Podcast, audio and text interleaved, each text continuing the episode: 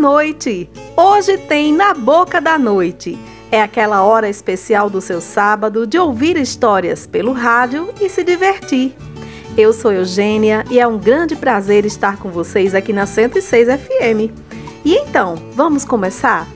A primeira história quem traz é Iane Dutra, um poema de Manuel de Azevedo. Boa noite, meus caros ouvintes. Hoje vou recitar para vocês O Misto, de Manuel de Azevedo. Manuel de Azevedo é poeta, professor e músico, nascido em Santana do Matos, aqui no Rio Grande do Norte. Em 2019, lançou 13 cordéis numa antologia de cordel pela CJA. Em 2020, completou 20 anos de literatura de cordel.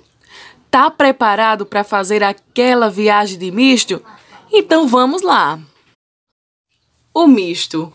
Misto era um meio de transporte que de tudo carregava e que a gente viajava com misto de toda sorte, com gente de sua norte, com pano, perfume, enfeite, com fruta, verdura e leite. Rapadura era num fardo e até mulher de resguardo no carro da minha vida da minha infância querida, lembranças que ainda guardo. Orgulho era viajar na boleia de um misto, só se fosse um homem bem quisto, para o seu leito ocupar, lá se podia avistar magote de autoridade, do político até o padre, do juiz ao delegado, no banco todo forrado, com estampa colorida da minha infância querida, lembranças que ainda guardo. Lá em cima da buléia ainda tinha um bagageiro, onde só o aventureiro fazia sua odisseia. Perigo não tinha ideia, só vogava o visual. Liberdade nada igual. Venta ao peito um petardo, que em minha mente eu retardo com grande emoção contida da minha infância querida, lembrança que ainda guardo. Dipliçádio vinha dama, gabardinho cavalheiro, para um fato alviçareiro, o extrato acendia, a chama daquela que a gente ama, tudo isso acontecia quando o misto aparecia. Com lugar já reservado, no peito um nó apertado, era a hora da partida da minha infância querida, lembrança que ainda guardo. Era saco de batata, de farinha e de feijão, e agarrada ao matulão, um matuto de alpergata, numa sina tão ingrata, faz lembrar Luiz Gonzaga, cantador de sua saga. Este fiel grande bardo me faz sentir felizado por histórias lá vivida da minha infância querida, lembranças que ainda guardo. E lá vem o velho misto despontando da rodagem, Vim engolindo a paisagem quando não tinha previsto, tempo que não tinha visto a opressão do asfalto, poeira cobrindo alto o nosso misto galhardo. Procede marchando tardo de forma tão aguerrida da minha infância querida, lembrança que ainda guardo. Pelo sertão ainda existe esse meio de transportar de tudo a qualquer lugar. O teimoso misto insiste e o novo milênio assiste. A dura e justa peleja que o moderno nos enseja, fontes diversos de um bardo, igual um filho bastardo, com sua alma ferida da minha infância querida, lembrança que ainda guardo. Dodge, Fargo, Chevrolet, era tudo misto irmão, da mesma congregação da sopa e do cabriolé que carregava ralé lá atrás na carroceria, na bulé a burguesia, do jagunço até o galhardo, o negro, o galego e o pardo, democracia remida da minha infância querida, lembrança que ainda guardo. Hoje também tem participação especial no programa.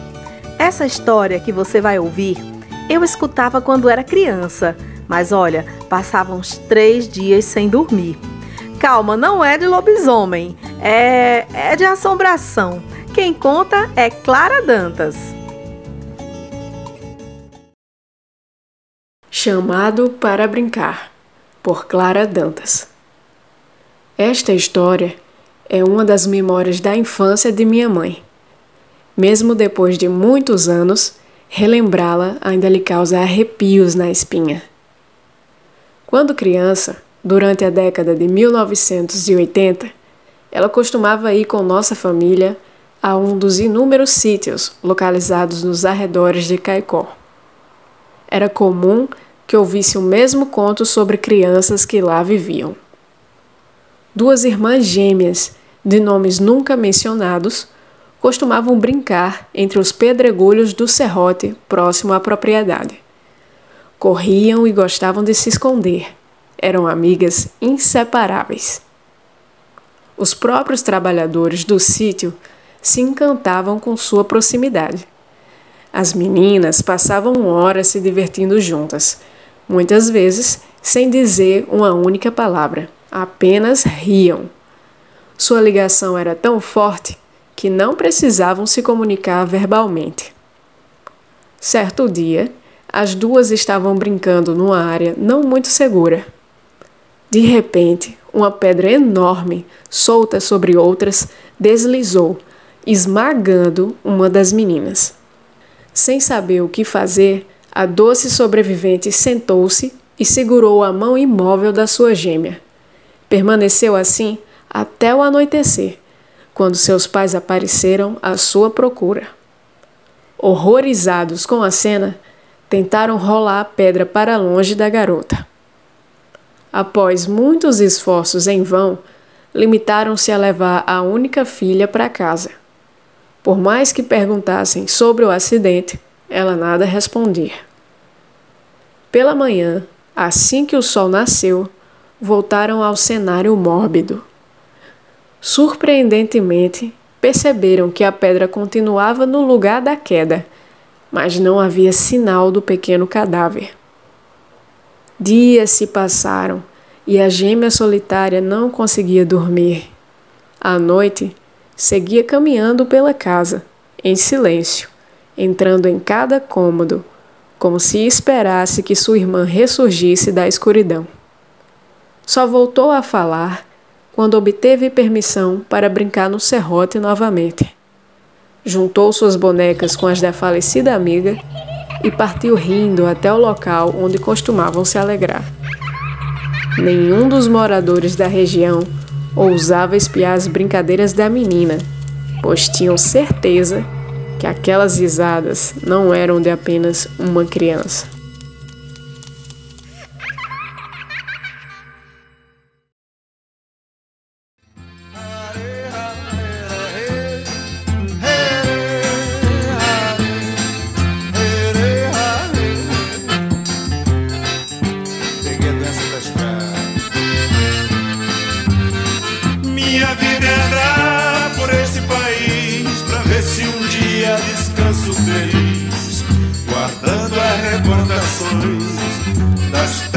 Onde passei, andando pelos sertões e dos amigos que lá deixei.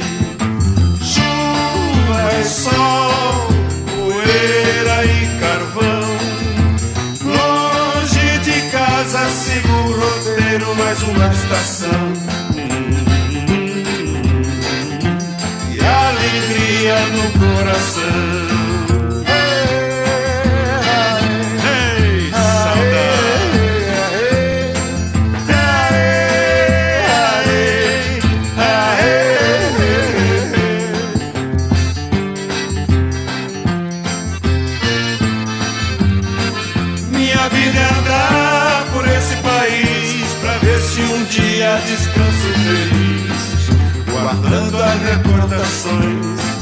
das terras onde passei, andando pelos sertões e dos amigos que lá deixei. Mar e terra, inverno e verão, mostra um sorriso, mostra alegria, mas eu mesmo não. A saudade no coração.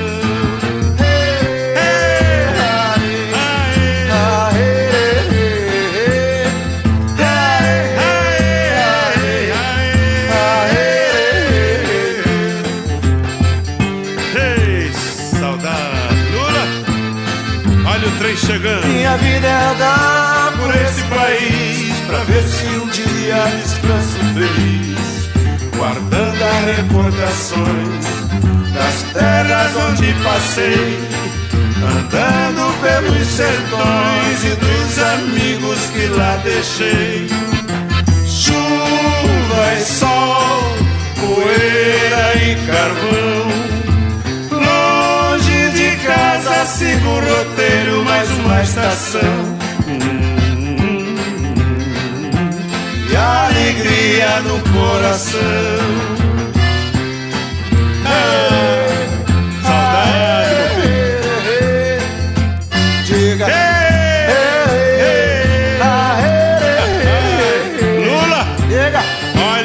chegando na estação. É, tá cheio de gente. E o trem tá cheinho, meu filho. Olha o povo lá. É sinal de casa cheia. Isso é bom, isso é bom. Lulinha. Chega lá. Olha o povão. Eu chego lá devagar. Não esqueça do povão, meu filho. Ah, sem pressa, sem tá pressa. Tá com saudade do vovô Januário? Tô, mas sei que ele tá tocando lá em cima no forró é, disso. Deixa não ele. Não se esqueça que tudo começou com ele, meu filho. E como é que é a história? de pai pra filho. Hein? De pai pra filho. Desde de 1912. Ih, deixa que eu levo pra frente. Essa é a história.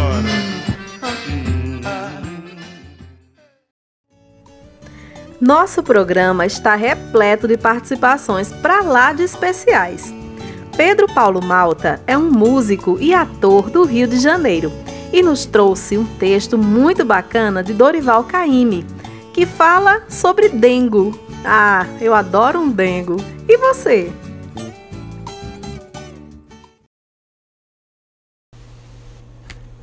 Não sei de palavra tão bonita quanto dengo. Dengo, denguice, dengosa. Palavras que dizem muita coisa, que definem por vezes a personalidade de uma mulher. O sol do Nordeste, aquele calor das tardes pedindo rede e água de coco, pedindo cafuné e dando ao corpo uma certa moleza gostosa, produz o dengo, que por vezes está apenas no quebranto de um olhar, às vezes na modulação da voz terna, de súbito no gesto como um convite. Não sei como definir certas mulheres senão pelo dengo que elas possuem. Dengo no sorriso, no andar, no remeleixo, no olhar, no jeitinho do rosto ou das mãos. Onde é que a baiana não tem dengo? Dorival Caymmi, cancioneiro da Bahia. A cada semana, nós vamos trazer para você um pouco de cada um dos nossos colaboradores aquelas pessoas que nos ajudam a fazer o programa.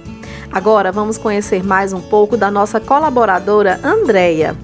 Andréia Araújo da Nóbrega é natural do Rio Grande do Norte. Cursou a licenciatura plena em Pedagogia pela UFRN. É mestre em Linguística pela Universidade Federal da Paraíba e leciona desde 2012 no curso de Letras da URCA em Campos Sales, Ceará.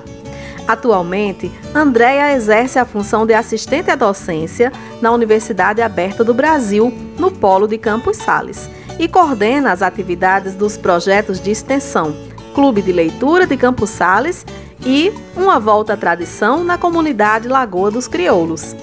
Ela tem alunos muito criativos e já ouvimos algumas das histórias deles aqui no programa. Hoje, Andréa nos traz um poema de Roberto Caeiro. Vamos ouvir?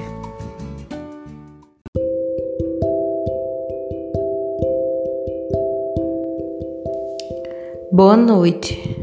Hoje eu farei a leitura de um poema do Alberto Caeiro, um dos pseudônimos do poeta Fernando Pessoa. Da minha aldeia vejo quanto da terra se pode ver do universo. Por isso, a minha aldeia é tão grande como outra terra qualquer, porque eu sou do tamanho do que vejo e não do tamanho da minha altura. Nas cidades, a vida é mais pequena que aqui na minha casa, no cimo deste outeiro. Na cidade, as grandes casas fecham a vista à chave, escondem o horizonte, empurram o nosso olhar para longe de todo o céu. Tornam-nos pequenos, porque nos tiram o que os nossos olhos nos podem dar. E tornam-nos pobres, porque a nossa única riqueza é ver.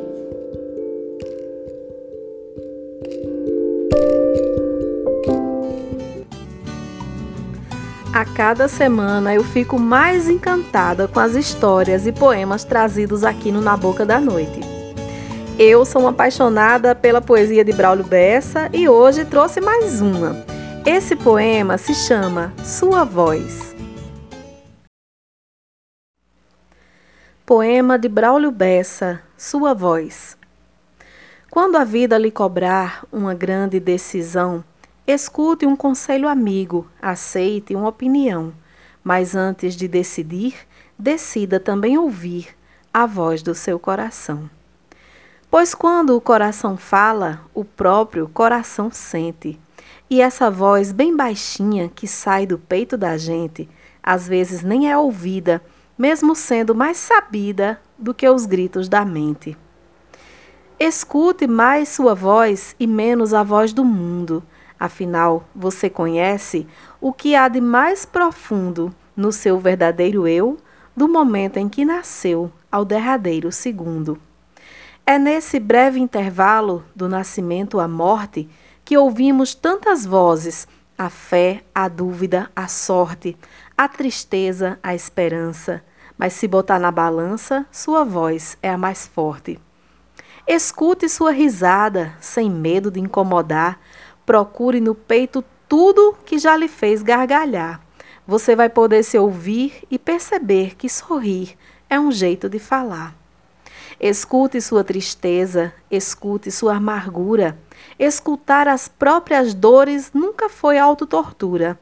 Na medicina da vida, conhecer cada ferida é o começo da cura. Converse consigo mesmo, comece a se questionar para onde você quer ir, até onde quer chegar. Pergunte por que seguir quando a resposta surgir, se aprende a não parar. Não parar de se ouvir, não parar de se amar, não parar de se sentir, não parar de duvidar daquilo que o mundo diz para lhe fazer infeliz na busca de lhe parar não parar de escutar o que sua alma grita, não parar de acreditar que a vida é mais bonita para quem se escuta e vive acreditando, inclusive, no que ninguém acredita. E agora, nossa amiga Lurdinha Medeiros vai contar uma história escrita por Maílde Medeiros Azambuja. É uma história cheia de memórias da infância, cheia de saudades.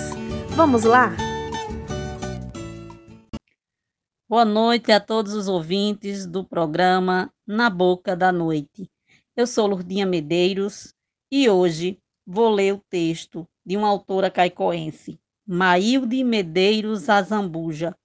Maílde nasceu em Caicó, onde morou, estudou, se tornou professora, foi aluna do grupo escolar Senador Guerra, como já disse, foi professora, fez teatro amador na década de 50, hoje reside em Natal. O texto a ser lido é do livro Sentimentos de uma Infância Não Esquecida. Tem como título A Tão Desejada Cocada, de Ismailde. Em casa, vendíamos leite natural, coalhada e tempero verde trazido do sítio. Mamãe mandava a filharada fazer molhos de coentro e cebolinha verde, enchia uma bandeja e mandava um de nós, geralmente os menores, oferecê-los aos vizinhos, nossos conhecidos. Naquele dia, fui a encarregada de levar as verduras de casa em casa, exclamando em cada porta: coentro, tempero verde. Quando não aparecia ninguém, eu entrava até a cozinha, onde a dona de casa com certeza estaria fazendo o almoço. Naquela época, ninguém trancava as portas em Caicó. No máximo, as mantínhamos encostadas. Dona Zefinha, quer coentro? Cebolinha? Tá bem verdinho. Fui entrando como de costume. Naquela sala não havia nenhum móvel. Gente pobre não se preocupava com essas coisas. Assim, ficou mais fácil que de imediato meus olhos vissem uma mesinha forrada, cheia de cocadas retiradas a poucos instantes de suas forminhas, tão branquinhas, tão cheirosas. A mesa era pequena, porém suficiente para aquela família e para tal quantidade de cocadas. Se ao menos tivesse uma cadeira para sentar-me e apreciar o que via de tão apetitoso, tive mesmo que passar ao lado da mesa, roçando nela, de olhos cada vez mais dependurados para o seu conteúdo. Prendi a respiração porque o cheiro era tentador, e naquele exato momento senti a cocada na minha boca, gostosíssima, macia, o sabor do coco me entonteceu. Contive-me naquele primeiro impulso, indo até a cozinha. Acredito que minhas faces de criança, rechonchudas como eram, avermelharam e deu na vista de Dona Zefinha, despertando-lhe a ideia de que algo estranho me acontecia. Ela nem quis comprar a verdura, mas que depressa dei a meia volta. Só pensava mesmo na delícia que ficara na sala, ao passar pela mesa, minha mãozinha foi rápida demais sobre a primeira cocada. Saí correndo de porta fora, segurando de qualquer jeito a bandeja enorme. Caíam molhos de coentro e cebolinha para todo lado devido à minha agitação, à minha tremedeira.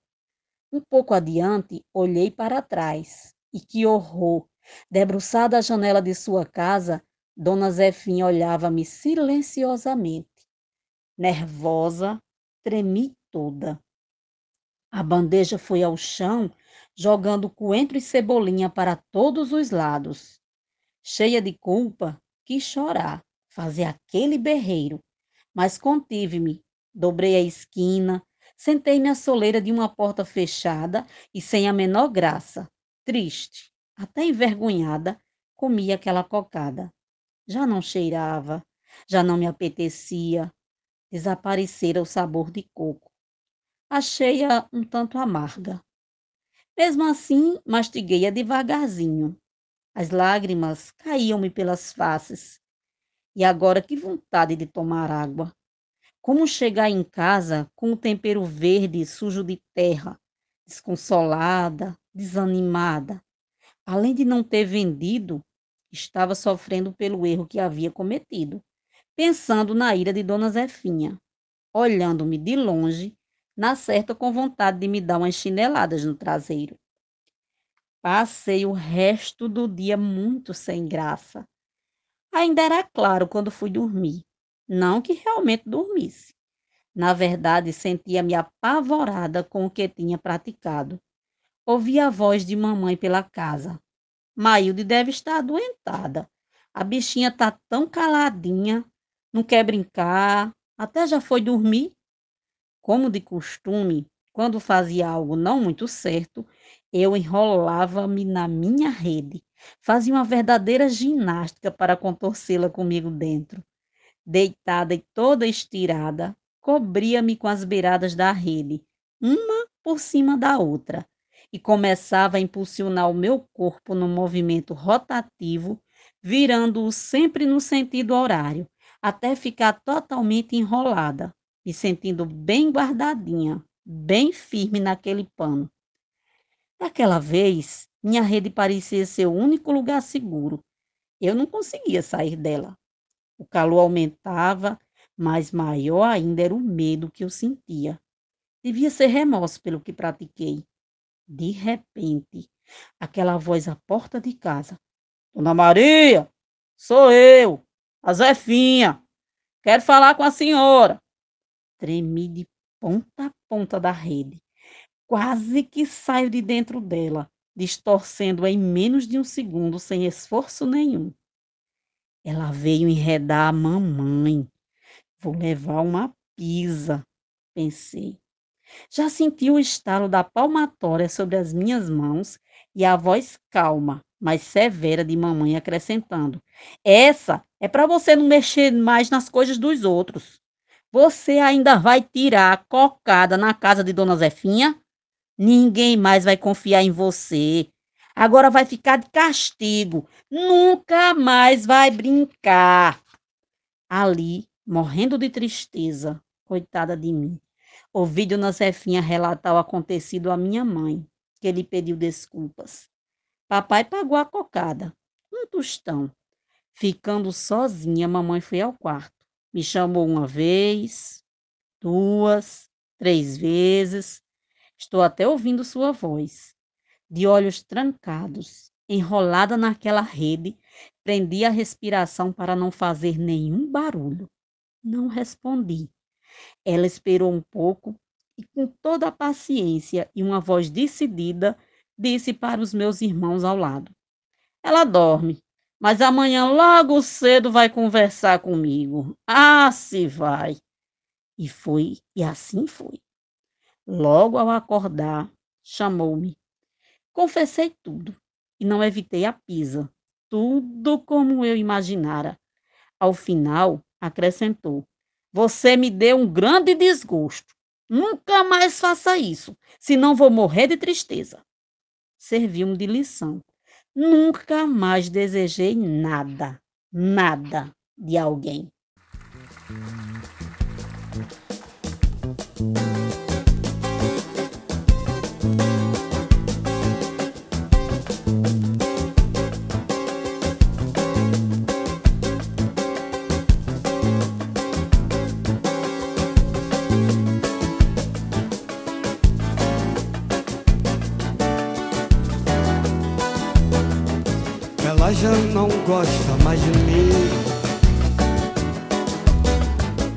Mas eu gosto dela mesmo assim. Que pena, que pena. Ela já não é a minha pequena. Que pena, que pena. Oh, não é fácil recuperar grande amor perdido. Pois ela era uma rosa. As outras eram manjericanas. Ela era uma rosa. E mandava no meu coração. Coração, coração.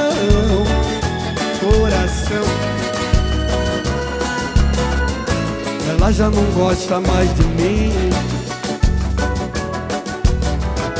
Mas eu gosto dela mesmo assim. Que pena, que pena.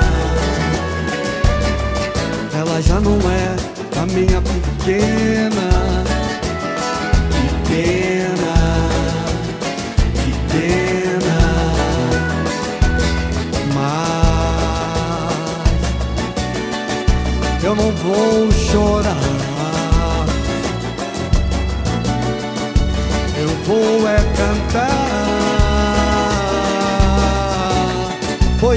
Vida continua. E eu não vou ficar sozinho no meio da rua. Esperando que alguém me dê a mão, me dê a mão, a mão. Ela já não gosta mais de mim. É, pessoal, hoje nós ficamos por aqui. Depois de tanta história boa, eu nem posso esperar pelo sábado que vem. Não esqueça de seguir o Na Boca da Noite no Instagram. Um grande abraço e boa semana para todo mundo. Você ouviu Na Boca da Noite. Apresentação Eugênia Kelly. Participações Túlio Fernandes, Liz Vilaça, Yane Dutra, Andréia Nóbrega, Lurdinha Medeiros, Eunice Farias e Sandra Kelly. Participações especiais Clara Dantas e Pedro Paulo Malta. Edição Natan Araújo. Produção Equipe Na Boca da Noite.